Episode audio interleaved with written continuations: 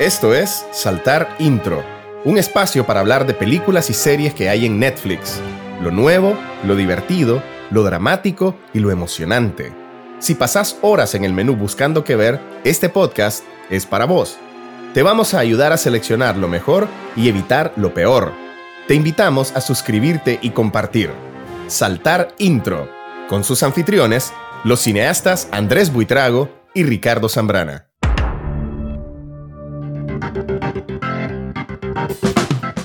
Hola, ¿qué tal? Quiero darles a todos y a todas la bienvenida a este podcast llamado Saltar Intro. Yo voy a estarles acompañando, me llamo Ricardo Zambrana, también conocido en redes como Zambranitis. Vamos a iniciar con una película agregada recientemente a Netflix, protagonizada por Adam Sandler, y es la película Uncut Gems. En español creo que la traducen como Diamante en Bruto, ¿no? Algo así como diamante en bruto, sí, literalmente traduciría gema sin cortar, pero la expresión pues hace alusión a esto de las piedras preciosas todavía en su estado natural. Hablaremos también acerca de cómo ese título hace bastante alusión no solo a la película misma, sino a su protagonista, ¿verdad Richie? Totalmente. Y esa es la, cuestión aquí. Es Adam Sandler, el elemento de la discordia. ¿Y, por qué? Bueno, vamos a hablar un poquito de eso más adelante. Creo Dos que. palabras que generan más miedo y terror en la mente del espectador cinematográfico que cualquier película de terror, ¿no? Esos dos nombres. Adam Sandler. Es que ahí está el rollo, porque a vos te dicen Adam Sandler y hay muchas comedias de él que se disfrutan. Hay otras que, luego vamos a comentar, pero ese es el asunto. El, Adam Sandler ha sido uno de los elementos de mayor éxito para Netflix. Ahorita que ellos han hecho contrato con él, precisamente porque las películas que más se miran son las películas de Adam Sandler. Ahora, en este caso, este es un drama. Esta no es una comedia. I'm having very serious second thoughts. Are you serious right now? I know I fucked up. Howard, where's the money right now? Uncut Gems es una película que se estrenó el año pasado acerca de Howard Ratner, un carismático vendedor de joyas que es adicto a las apuestas, que camina una cuerda muy floja entre un matrimonio fallido, el romance con una compañera de trabajo, mafioso a los que le debe dinero y una gran apuesta que podría significar resolver todos sus problemas para siempre. This is my fucking way. You think I'm stupid, Howard? You and your whole fucking family. I heard you resurface your fucking swimming. Creo que la, la primera pregunta al respecto es por qué Adam Sandler, que hace millones de dólares y tiene mucho éxito con sus comedias sencillas, decide a veces, porque esta no es la primera vez, meterse en dramas. ¿Por qué? Mira, yo mismo me hago la pregunta.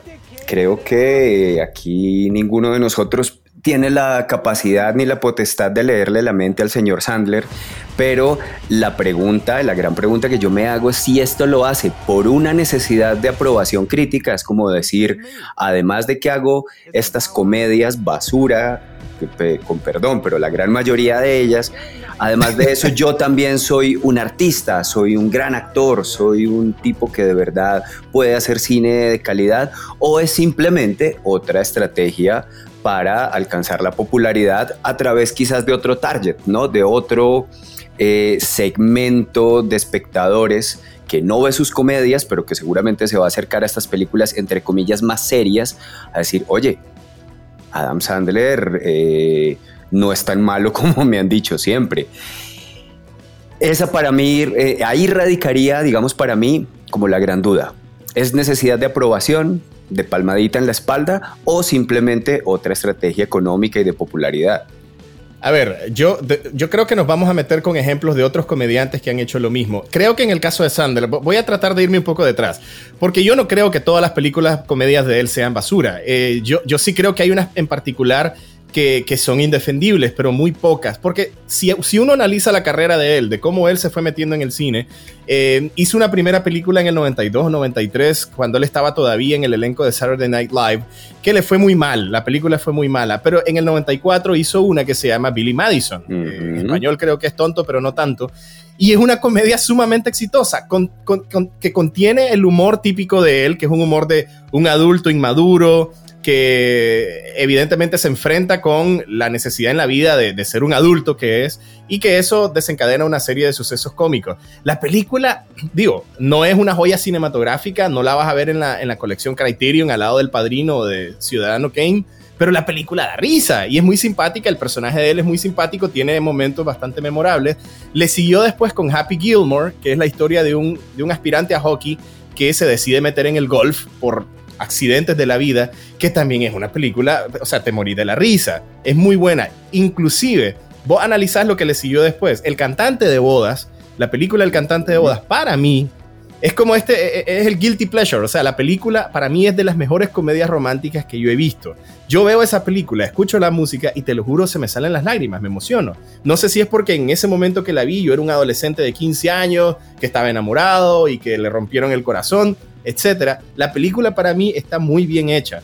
Em, le siguió con éxitos como Big Daddy, eh, El Aguador, que ahí vos también podés argumentar, mira Ricardo, pero esas películas, aunque le dieron risa a un gran público, no son películas buenas. Es cierto, podemos... No, pero mira, mira, las, eh, yo he de reconocer que las películas que has mencionado hasta ahora, porque todavía no hemos entrado en la etapa más abismal de la carrera de Sanders, ni en sus títulos más despreciables, no, yo puedo conceder con toda tranquilidad que los títulos que has mencionado hasta ahora son películas que se dejan ver bastante. Son comedias que perfectamente podés ver un sábado en la tarde, un domingo de resaca. Y es curioso porque mientras las mencionabas, yo pensaba, son, películas además que en su momento surgieron eh, y, y, fueron proyectadas en salas cinematográficas cuando yo tenía la edad eh, exacta para ser el target de esas películas, ¿no? Yo soy un poco mayor que vos, en los 90 yo era, digamos, el público por, por, por edad, era el público objetivo de ese tipo de películas y sin embargo de reconocer que ninguna de ellas las vi en el cine, las vi posteriormente en video, en canales de televisión, en plataformas y aunque dudo haber visto completas de comienzo a fin todas las películas que has mencionado, yo sí tengo que reconocer que hay escenas muy divertidas en Big Daddy, en, Billy Madison, que aunque ya ahí empieza a fallar un poco la, fórmula en la misma... Mm, eh, recordame cómo se llama la, de, la del Hijo del Diablo. Ah, eh, Little Nicky. Little Nicky, que también hace está por la misma época de la que estás mencionando, además con el gran, enorme, descomunal actor Harvey Keitel interpretando al mismísimo Satanás. Entonces todas estas son películas en las que yo puedo hallar valores, eh, sino de, sino artísticos de altísimo nivel, por lo menos valores como comedia eh, bastante, bastante respetable, pasable, digámoslo así. Ahí es donde yo te digo, el director del cantante de bodas, que The Wedding Singer la hizo en el 98, fue el mismo que en el 2006 o en el 2007 dirigió Click. Click es una típica película de Adam Sandler, es una película en la que él es un adulto niño, pero ya tiene su familia eh, y en este caso no logra lidiar con toda su vida personal y su vida laboral, etc. Y de pronto Click, para todos los que la vimos en el cine, tiene escenas sorprendentemente dramáticas. De hecho, cuando se habla de, los indicios eh, de, que Adam Sandler, tenía para hacer drama, para hacer a la gente llorar, es una escena en esa película, no, no quiero tampoco revelar demasiado, eh, en la que él se enfrenta a un destino inevitable frente a su familia. Eh, creo que él, cuando, hacemos, cuando, cuando respondemos esta pregunta de si es necesidad de aprobación o estrategia de popularidad, yo sí creo que es un poco de los dos, porque él sabe que lo puede hacer. No es el primer comediante que se mete en, dramas. Eh, Bill Murray lo hizo. Bill Murray empezó en el elenco también de Saturday Night Live. Eh, y después se metió en una carrera exitosísima haciendo buenos dramas, siendo incluso nominado a Mejor Actor. Eh, Jim Carrey hizo lo mismo. Jim Carrey lo conocíamos por sus muecas. También empezó en un programa similar a Saturday Night Live que se llamaba In Living Color, haciendo sketches. Y de pronto el tipo, después de Isventura, de La Máscara, después de, de Mentiroso Mentiroso, decide hacer el show de Truman, que es un peliculón y espero algún día que podamos hablar de él porque también es una película que está en Netflix. Hizo eh, El hombre en la luna, que es la biografía de Andy Kaufman, y son películas en las que él demuestra que tiene total y absoluta madera para drama. Claro, no, y por supuesto, y perdóname que porque, porque te la ibas a pasar ahí por alto, y por supuesto, y diría yo, aún por encima de las dos que has mencionado, por lo menos en cuanto a su capacidad actoral, Eterno Resplandor de una mente sin recuerdos, que digamos en las dos películas anteriores que mencionaste, de, de, Jim Carrey, quiero decir, son películas de un altísimo nivel artístico, pero en donde Carrey todavía estaba en este tono, digamos, alto, en este tono subido, cercano a sus comedias más histriónicas y más sobreactuadas, y sin embargo hace Eterno Resplandor de una mente sin recuerdos de Spike Jones, y es como absolutamente increíble, o era inconcebible en ese momento, que ese nivel de contención, de tranquilidad, de serenidad, eh, eh, em, ese tono tan tan bajito pudiera ser el mismo Jim Carrey de La Máscara o de Cable Guy, ¿no? Y en el caso de Bill Murray, que lo mencionaste también, a día de hoy, uno de los actores posiblemente más respetados de la industria de Hollywood en todos los sentidos, en todos los géneros, en todas sus películas. A día de hoy es difícil recordar que antes quizás de Lost in Translation, pocos pensaban en Bill Murray como, como algo más que un comediante talentoso, pero jamás como un gran actor, así con todas las letras, ¿no? Y dentro de esa categoría, evidentemente, entra, para bien o para mal, nos guste o no nos guste, Adam Sandler, ¿no? Es un poco esa conclusión de que algunos de estos grandes comediantes, actores de comedia, cuando quieren, pueden demostrar ser grandes actores dramáticos también, ¿no?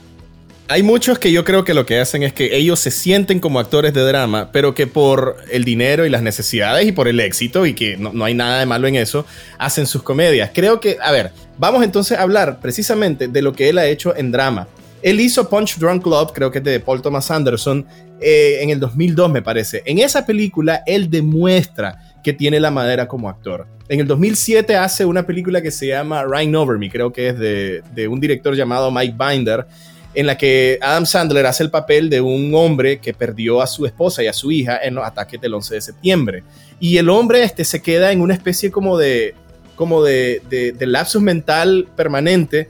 Y en el momento en el que él va descubriendo, porque tiene un amigo que es psicólogo, y él va indagando cada vez más en el dolor que siente y en cómo lo ha eh, guardado y escondido, pues ves una profundidad actoral salvaje, o sea, pero realmente buena.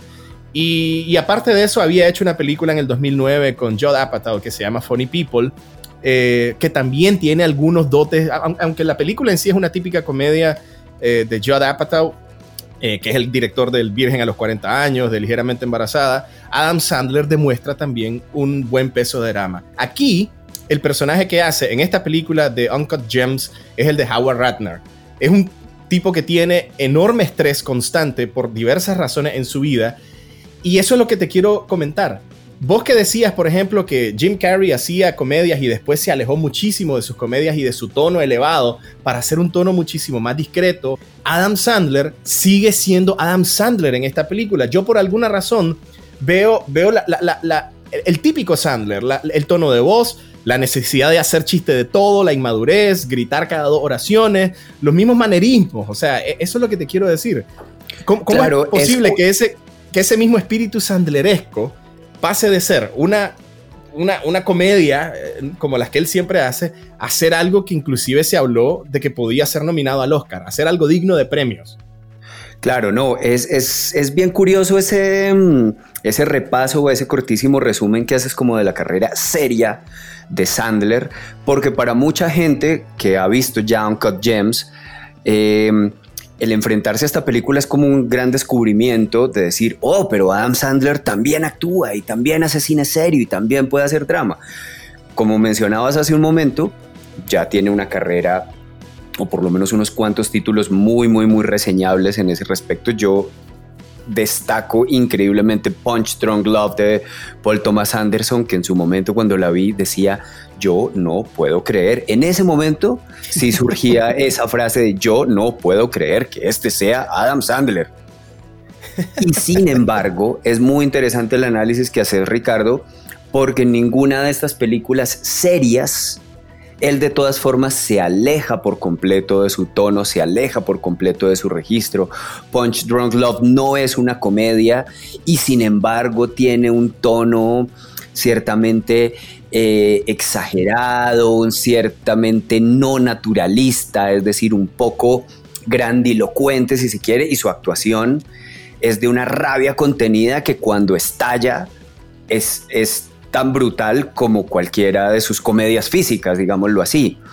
Y es cierto que cuando hablas de, Howard Ratner, el personaje de Uncut Gems, si la película fuera, bueno, estaríamos hablando de que la película sería otra por completo, pero quiero decir, si la película tuviera otro guion, o en todo caso este mismo guion se enfocara desde la comedia, estaríamos hablando de otra peli más de Adam Sandler. Es decir, sigue en, hasta cierto punto en un tono seguro para él, en el que se siente cómodo actoralmente, pero el contexto cambia tanto que uno de pronto lo ve como el actor talentoso que definitivamente es, ¿no? Pero todos sus manierismos están allí. Sube la voz, es, es, es, es, grandilocuente. Lo que pasa es que en esta película, Ricardo, yo creo que esta es una interpretación que el mismo personaje Howard Ratner está haciendo de sí mismo, ¿no? Es un tipo que tiene que demostrar ante, ante muchos otros eh, personajes de eh, dudosa reputación, que él también puede llegar a ser un tipo rudo o en todo caso que se mueve a gusto en los bajos fondos y en estos temas de esos negocios dudosos. Entonces, eh, si por momentos Howard Ratner se siente exagerado o sobreactuado, creo que es una... Ah, em, digamos, una decisión absolutamente intencional por parte de Sandler en el sentido de que es lo que ese personaje quiere mostrarle a los demás, ¿verdad? Yo creo que sí. a ver, si, entiendo lo que estás tratando de decir, eh, e, es algo muy natural del personaje que le está haciendo, pero a ver, muchas personas se imaginan de que un actor, a, la hora de que tiene que hacer un papel como este, en el que tiene una cantidad de situaciones en paralelo que le están sucediendo en la vida, el típico actor lo que hace es explotar todo el tiempo. Creo que Sandler que en todos sus personajes es el típico shut up, yesterday. Él siempre grita así, él hace siempre ese tipo de cosas. Aquí vos le ves una contención muy particular. Vos sentís la explosión interna, vos ves la explosión interna que él tiene cuando cuando quiere regresar, bueno, no estamos tratando de revelar muchas cosas de la trama, vamos a hacer lo posible por evitar los spoilers, pero digamos cuando quiere regresar a la vida que tenía antes de alguna manera, cuando se siente desesperado, cuando está dudando de la persona con la que se está involucrando eh, sentimentalmente, eh, cuando se enfrenta a algunos de los mafiosos a los que le debe dinero, vos lo que estás viendo ahí es un tipo eh, luchando internamente por mantener el control de su vida, porque él sabe que si él pierde ese control de su vida, todo se le va a la caca. Entonces, este, creo que lo, genial de esto es que él, aunque tiene las exageraciones típicas de Sandler, contiene muchísimas de las cosas que él normalmente haría en una comedia, que es lo teatral, lo, sobreactuado, lo, gritón, lo malcriado, eh, lo inmaduro. Aquí el tipo es un adulto y creo que sus mejores películas es cuando es un adulto que se comporta como adulto y lo ha demostrado, brother. O sea, ya, yo, creo que ya venir y, seguir alabando la actuación de Sandler es redundante porque los dos estamos de acuerdo que el tipo eh, la sacó del estadio. Yo lo que pregunto es, también, ¿de dónde esta gente elige a Adam Sandler? Teniendo 800 mil actores de drama que creo que pudieron haber hecho un buen trabajo, ¿por qué crees vos que eligen a Sandler? Es una gran pregunta, Ricardo. Es cierto que ellos, además de esta película Uncut Gems, dirigieron un cortometraje, un muy, muy cortito cortometraje, valga la redundancia, que se llama Goldman and Silverman, que es em, retomando, digamos, como sus estrategias de, dirección y sus estrategias en sus formas de hacer cine, es decir, de una forma eh, bastante clandestina, salieron con unas cámaras escondidas a grabar a Adam Sandler como un artista callejero, es decir, específicamente como una estatua humana, que se encuentra con que otra estatua humana, interpretada por uno de los hermanos Safdie, por Benny Safdie, eh, se ubica en el mismo punto, en el mismo espacio que él ocupa en la calle y empieza a haber una pelea entre estos dos artistas callejeros, pero cada uno en personaje. Es decir, como estatuas humanas empiezan a tratar de eh, competir el uno con el otro. Esto, como te digo, se rodó casi, casi en un formato de cámaras escondidas, ¿no? Entonces, y, la gente, y de hecho la gente no reconocía Adam Sandler porque, porque tenía puesta una máscara, simplemente el, público era la gente real que transitaba una calle concurrida de la ciudad de Nueva York y se enfrentaba o se encontraba más bien con lo que estaban haciendo estos artistas. No sé si esto haya sido un primer experimento para trabajar con Sandler o si esto lo rodaron posteriormente a Uncut Gems. Lo que es un hecho es que estos dos hermanos vienen de una carrera en el cine más absoluta y rabiosamente independiente. Este es su segundo largometraje. Ya ellos previamente habían dirigido una película llamada Good Times, protagonizada por el señor Robert Pattinson, es decir, el mismísimo Edward Cullen de la serie de Crepúsculo, o para tratar de lavarle un poco la cara al pobre Pattinson, digamos, el nuevo Batman, ¿no? Para todo efecto. El, para, mí, para mí siempre va a ser Cedric Diggory en, Harry Potter, pero, está bien. No, no, no, él, ha hecho, hizo tantas buenas películas recientemente, él, ya, se quiere alejar y, y, desconectar totalmente del papel de... Claro, cuando la gente puso el grito en el cielo al decir, coño, el nuevo Batman es el vampiro de Crepúsculo. Entonces salieron a decir exactamente lo que eh, tú acabas de decir, Ricardo. es como, no, no, no, él tiene toda otra serie de películas de grandísimas interpretaciones, hay que decirlo, que por otro lado es un excelente actor, el señor Pattinson, trabajando con directores como David Cronenberg, eh, por ejemplo. Eh, su actuación en The Lighthouse, es decir, El Faro, pero esta de Good Times es una de las, de las películas o de las actuaciones a las que se refiere con muchísima frecuencia la crítica a la hora de decir, démosle una oportunidad a Pattinson como Batman, miren que él además del vampirito guapo, también puede cuando quiere ser un excelente actor y es a lo que se ha dedicado esta última parte de su carrera. Para que no nos desviemos demasiado de, nuestro tema y de los eh, hermanos Safdie y poder seguir conversando acerca de Uncut Gems, te iba a contar rápidamente una historia sobre su película anterior. Dice la leyenda, pero que en realidad no es leyenda, esto me lo contó a mí personalmente el mismísimo Robert Pattinson. Em, en una mesa de tragos. Por supuesto. Eh, antes, antes de la cuarentena, por supuesto. Ya no nos hablamos tanto, desafortunadamente. No, Dice la leyenda que Robert Pattinson se encontró en el catálogo de un festival de cortometrajes el póster de un corto. Ni siquiera vio el cortometraje, ni siquiera vio la película. Dice la leyenda que Robert Pattinson se encontró con ese póster y dijo, yo quiero trabajar con los tipos que hayan hecho esto. No me quiero imaginar qué tan bueno era el póster. A ver si un tronco de póster. No, no, por favor. Robert Pattinson dijo, yo quiero trabajar con estos hermanos que hicieron esto. Los contactó él mismo, ¿no? Y les dijo, muchachos, yo quiero trabajar con ustedes en cualquier proyecto que tengan, en su próxima película o lo que quieran hacer. Además, no necesariamente como actor. Yo les cargo cables, les muevo cajas, puedo hacer lo que ustedes quieran de mí. Yo supongo que si yo recibo esa llamada que recibieron los hermanos Sabdi, digo, lo pones a recoger cable. No, no, lo primero que digo es Ricardo, no me jodas, no me, no me hagas estas bromas, es un poco cruel, pero luego parece que resultó que efectivamente era Robert Pattinson, entonces yo me imagino a los hermanos Safdie diciendo, oye, sí, la verdad sí nos hace falta alguien que recoja cables en el rodaje pero capaz, capaz que nos conviene más a este hombre ponerlo a actuar. Es un tipo conocido y le puede dar un buen nombre a nuestra película y se han inventado o han escrito o han desarrollado juntos esa película llamada Good Times, que es una película extremadamente independiente y de bajo presupuesto, rodada casi enteramente en la noche, en las calles de Nueva York, como te decía hace un rato, sin permisos, sin licencias, todo un poco, no digamos ilegal, pero sí casi clandestino. Y es una de las mejores interpretaciones de la carrera de Pattinson, una película que puso en el ojo del, público o por lo menos, por lo menos de la crítica especializada a los hermanos Safdie y esto fue lo que les permitió pues digamos ya con mucho más presupuesto, con el apoyo y el soporte de la plataforma Netflix, pues rodar una película como Uncut Gems, además con un actor tan taquillero y tan famoso como Adam Sandler.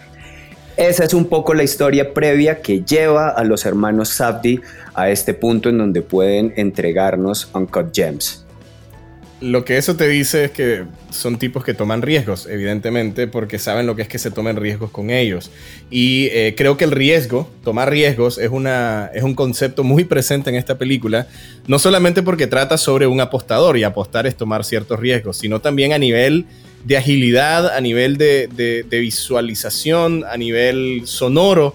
La película te mantiene en un completo y constante estrés tal vez es un poco complicado para uno imaginársela cuando uno lee un guion. Vos lees un guion y te lo imaginas en tu cabeza, pero, pero qué difícil es pasar de ese estrés y esa agilidad que tenés en tu mente cuando estás leyéndolo a planos que ya son lugares donde vos decidiste poner la cámara y el actor se va a mover de aquí a allá y a la hora de editar quiero agarrar este pedacito de este plano que tenemos y todo eso mezclado plano tras plano te da una sensación de estrés, de intranquilidad, constante de la que la película eh, tanto tiene. ¿Qué, qué podés, por ejemplo, a, tu parecer, ¿qué, ayuda en esta película a que las personas que la vean se sientan tan estresadas? No, absolutamente. Puede sonar un poco a frase de cajón, pero sí es cierto que esta es la típica película o por lo menos la, película que genera el típico comentario de me tuvo al borde de la silla de comienzo a fin. Y eso en algunas películas se puede volver ya demasiado estresante, demasiado angustioso para el espectador. En este caso creo que simplemente mantiene la atención de comienzo a fin y eso es lo que hace que la gente después de verla diga, wow, wow, la película me capturó. Hay toda una serie de decisiones de dirección, de una serie de decisiones de puesta en escena que apuntan a generar eso en el espectador. Hay una cosa que me parece muy linda, suena un poco cursi la palabra, pero me parece muy lindo que podamos empezar a compartir hoy con la gente que escuche nuestros podcasts. Y es que poco a poco, em, aunque esto no tenga el carácter de una clase de cine, poco a poco empiecen a entender ciertos mecanismos de la realización cinematográfica a partir de lo que conversemos vos y yo. Y algo que hablábamos en la preparación de este programa era, en el cine todo quiere decir algo. Todo aquello que está en la pantalla, todo aquello que ves y oís, está ahí por alguna razón, tiene una intención, tiene un sentido, por lo menos en el cine, en el buen cine o el cine hecho con criterio y con profesionalismo, ¿no? Entonces es un poco lo que vamos a empezar, si querés, como a, a mm, desglosar un poco, es cuáles son esos mecanismos o esas estrategias que los directores emplean, en el caso de una película como Cut Gems, para tenerte allí capturado y tener capturada tu atención. No es simplemente un tema de hacerlo todo más rápido, más fuerte, más estridente, más ruidoso, más luminoso, porque aunque todo sea muy, muy, muy, muy grande, muy ruidoso, llega un punto en donde como espectador aún eso mismo llega a aburrirte y te aleja es cómo se dosifica, y creo que de ahí estamos dando con una palabra clave, la dosificación de la emoción, de la información, de un montón de cosas de las que pretenden hacer las películas con nosotros como espectadores, ¿verdad? En esta película siento yo que cada una de las de los de sus elementos fundamentales apunta a generar esa sensación de intranquilidad en el espectador de la que hemos estado hablando, desde la actuación de de Sandler hasta el estilo de cámara que en realidad jamás se detiene, jamás está quieta, es una, una cámara en constante movimiento hasta la edición misma de la película, que sin ser una edición frenética, tipo rápido y furioso, pues de todas formas acompaña ese ritmo nervioso de las acciones, de los personajes, de las situaciones. Y me queda pensando mucho en eso que decías hace un momento, ¿no? Un elemento aparentemente tan eh, poco fundamental para la trama como una pequeña anécdota con respecto a una puerta que no funciona bien no es casual y no ocurre allí porque simplemente ese día mientras estaban filmando la película pasó eso de verdad y dijeron, no, pues ya está, dejémoslo, que funcionó. No, evidentemente todo apunta en la misma dirección, que es la búsqueda de esa sensación que quiere producir en el espectador, esa sensación de constante nerviosismo, pero que al mismo tiempo te lleva a querer saber todo el tiempo qué va a pasar qué va a pasar con las situaciones, qué va a pasar con este hombre, va a salirse con la suya, va a lograr sus propósitos o no. En ese sentido es una película que muy inteligentemente logra capturar la atención del espectador, logra mantenerlo allí en el filo de la silla, pero sin saturarlo hasta el punto de decir, no, ya no soporto más esto, que es lo que le ocurre a muchos espectadores con cierto tipo de cine de terror o cierto tipo de cine muy extremo que llega a un punto en donde ya el espectador no, no, no puede más con el miedo, con la tensión, con el estrés. En este caso es, vuelvo a usar esa palabra que me la oirán mencionar muchas veces en el tiempo que hagamos este podcast, que es como la dosificación. ¿Cómo sabes que, por ejemplo, con los medicamentos, si no, si no llegas a la dosis, no te hace ningún efecto y si te pasas, te mata? Quizás aquí no seamos tan dramáticos, pero es como una película que yo siento que dosifica a la perfección sus recursos. Totalmente. Y creo que una de las cosas que podemos concluir acerca de esta película Uncut Gems protagonizada por Adam Sandler es que eh, no, no, no está hecha para todo público en el sentido de que, de que sí hay personas que lo que quieren ver con Adam Sandler es algo que te haga sentir bien. Es una película que no te va a hacer sentir bien, pero creo que esa es la idea de un buen cine, de un buen thriller. Y yo te quería preguntar algo, Ricardo, así, ¿qué nos puedes contar de las actrices de la película? Eh, este personaje de Howard Ratner en la película tiene dos intereses amorosos, digámoslo así, su esposa y su amante, pero son dos actrices de las que yo en particular no sé mucho. Julia Fox, su amante, e Irina Menzel, su esposa. Ese último nombre me suena un poco más. Sí, ya te voy a explicar. Irina Menzel, seguro te suena muchísimo más de lo que vos crees. Tal vez no el nombre, pero sí su voz. En el caso de Julia Fox, es una actriz italiana que hizo su debut con esta película. Sea, hablando de tomar riesgos, los hermanos Safdie ponen a una persona relativamente novata en la industria cinematográfica para hacer un papel de... Eh, no vamos a mencionar mucho de la trama, es una persona que tiene que cargar con bastante peso del estrés que tiene Adam Sandler a lo largo de, la película. Y hace, o sea, es una revelación totalmente eh, en el caso de Julia Fox. Y Dina Menzel, no sé si tal vez ha escuchado de una película llamada Frozen y de una canción llamada Let It Go. No sé si muy probablemente. Algo, me han contado por ahí, algo ha llegado. Seguramente, a mis sí. Y es. Eh, y Dina Menzel es la, actriz que le da vida al personaje de Elsa y que hace la canción de Let It Go. Ok, ok. Entonces, sí, no, no, además, eh, bueno, y Dina Menzel, Menzel ya se conocía bastante por su trabajo en Broadway, había trabajado en Rent, que es un musical de los más galardonados, eh, y, en Wicked también, acerca de la bruja del mago de Oz. así que bueno, Idina Menzel no es ninguna desconocida en este caso, tal vez Tal vez no todos la conocían por su rostro. Hay, no, no, sé si vos viste, en los Oscars hace como seis años, eh, John Travolta fue a presentar y él se equivocó de nombre. Dijo un nombre en Gibberish. Yo no sé, un nombre rarísimo. Cuando la iba a presentar a ella para cantar Let It Go, dice, bueno, quiero darle la bienvenida al escenario a la maravillosa Idali Lumin. Así. Sí, sí, sí, recuerdo la anécdota y recuerdo además el, pequeño escandalito que se generó al respecto, pero no tenía claro que era alrededor de esta mujer, de esta actriz. Fue ella, ella. Y pronunció mal el nombre Idina Menzel, que en ese entonces ya estaba consagrada por ser una cantante destacadísima. Y en esta película hace el papel de la esposa de, de Howard Ratner, la que le ha aguantado todo y la que le sigue aguantando todo.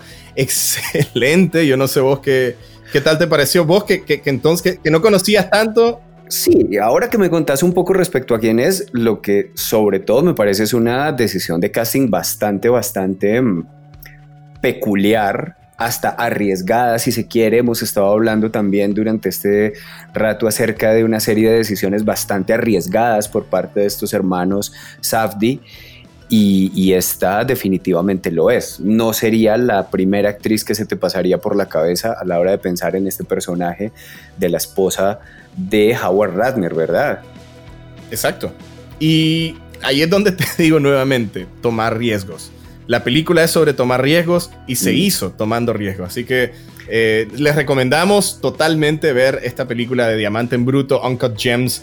Está en Netflix y desde hace algunas semanas, ah, pues como una de las cosas diferentes que ustedes pueden ver de Adam Sandler. Yo no puedo dejar para, para, para ir cerrando con Uncut Gems de mencionar además otra presencia muy peculiar, muy particular y muy llamativa que tiene esta película y es para un viejo fanático de la NBA como yo, ¿no? Del básquetbol estadounidense, de pronto ver aparecer, y no simplemente como una mm, aparición al margen, sino como un personaje, con todas las de la ley, al señor Kevin Garnett, una superestrella de la NBA ya en uso de buen retiro pero que en esta película aparece interpretándose a sí mismo, pero es increíble lo bien que lo hace, Ricardo.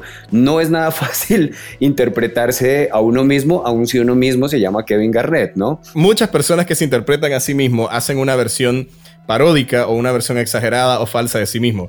Kevin Garnett lo ponen acá como un, eh, por así decirlo, alguien supersticioso. Eh, no voy a dar más detalles de por qué, pero hace un papel excelente. Si vos ves las entrevistas que ha hecho Sandler en programas como Conan O'Brien, como Jimmy Kimmel, eh, este otro Jimmy Jimmy Fallon, eh, casi siempre llega con Kevin Garnett y tienen una química espectacular. Da la impresión que Kevin Garnett es un actor que un actor frustrado que por no poder actuar tuvo que jugar básquet. Tuvo que jugar básquetbol, eh, pero no, no, no, realmente es un, hace un muy buen papel y un papel sumamente importante en la película, ya van a ver por qué. Eh, y es interesante siempre ver actores que vinieron del deporte hacer un excelente trabajo. No, no puedo decir lo mismo de Michael Jordan en Space Jam, que es una película que a mí me encanta por lo que significa para mí cuando la vi de niño, pero que Michael Jordan, cuando uno ve la actuación, eh, uno dice, bueno, no, Michael, dedícate al básquetbol, no al béisbol, sino al básquetbol, por favor. Sí, ahora dentro de poco veremos cómo le fue al señor LeBron James en la segunda parte de Space Jam. Pero me encanta esa teoría tuya, Ricardo. De verdad, me, te la compro y me quedo con ella. Es decir, soy un hombre afroamericano de 2 metros 15. No hay muchos buenos papeles para hombres negros de más de 2 metros de altura. Por lo tanto, creo que no me quedará más remedio que dedicarme al baloncesto y convertirme en una mega superestrella multimillonaria del básquetbol, pero en mi corazón siempre quise ser actor de comedias románticas. Hay una última cosa que quiero mencionarle a la gente que nos está oyendo respecto a Uncut Gems. Después de todos los comentarios que hemos hecho y todo este pequeño análisis, sin entrar mucho en la trama, justamente para no hacer spoiler, hay algo que sí me parece fundamental mencionar y es que es una película tremendamente entretenida. No es una película para sentirse bien, no es una típica comedia de Adam Sandler para toda la familia, pero es una película que entretiene. Y creo que eso va a ser una constante también en nuestras conversaciones, ese, eh, a veces ese aparente antagonismo que hay entre el cine de calidad y el entretenimiento. Y creo que una de las conclusiones a las que podemos ir llegando, y sobre todo alrededor de Uncut Gems, es que no necesariamente son cosas que se excluyan. La calidad y el entretenimiento. Como espectador puedes ver películas que te entretengan, y que al mismo tiempo puedas terminar diciendo, hey, acabo de ver una muy, muy buena película. Para muchos críticos, y estoy pensando aquí en un par de amigos que ojalá estén oyendo este programa en este momento, entretenimiento es una mala palabra, ¿no? Si estamos hablando de cine como arte, no podemos hablar de entretenimiento porque es un poco como eh, no tiene nada que ver y yo quiero defender aquí en este caso, y creo que lo seguiremos defendiendo en este programa, la idea de podernos entretener viendo buen cine. Con esto, Andrés, eh, nos vamos despidiendo en este episodio. Les hacemos, por supuesto, la invitación a que sigan pendientes del podcast Saltar Intro, a que se suscriban si no lo han hecho y que lo compartan para que tanto sus familias, sus contactos, sus amigos puedan escuchar y saber qué les recomendamos y conocer un poquito más inclusive de las cosas que ya vieron. Sí, Ricardo, yo quiero agradecerte una vez más por la invitación a acompañarte en este podcast y a nuestros oyentes les digo, como siempre, muy buenos días, muy buenas tardes y si no nos vemos antes, muy buenas noches.